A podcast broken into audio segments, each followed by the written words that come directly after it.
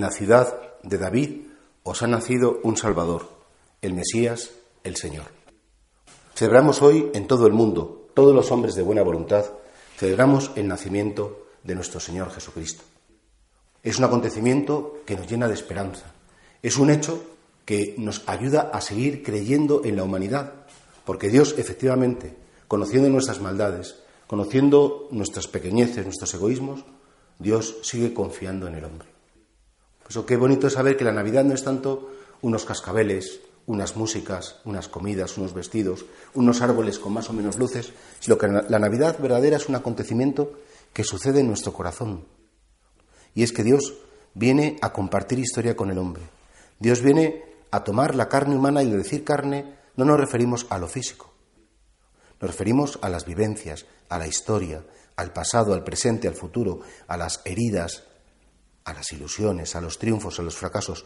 Todo eso le importa mucho a Dios. Tanto le importa que ha querido hacerse uno de nosotros y salvarnos así, asumiendo, haciendo suyo todo lo nuestro.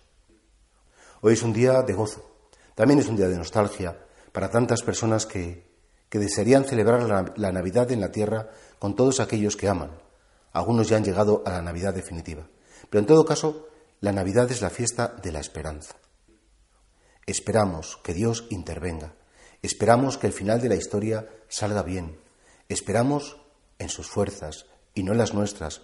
Esperamos, en definitiva, en su misericordia, que es el nombre del amor cuando se encuentra con la debilidad humana. Celebremos, pues, la Navidad con todas las personas de buena voluntad que buscan la paz, que buscan la paz no solamente en el sentido político, sociológico, que buscan la paz en el corazón, cuánta tensión, cuántas guerras, cuántas injusticias, cuántas desilusiones suceden también dentro de nosotros. Y este niño que nos ha nacido es el príncipe de la paz.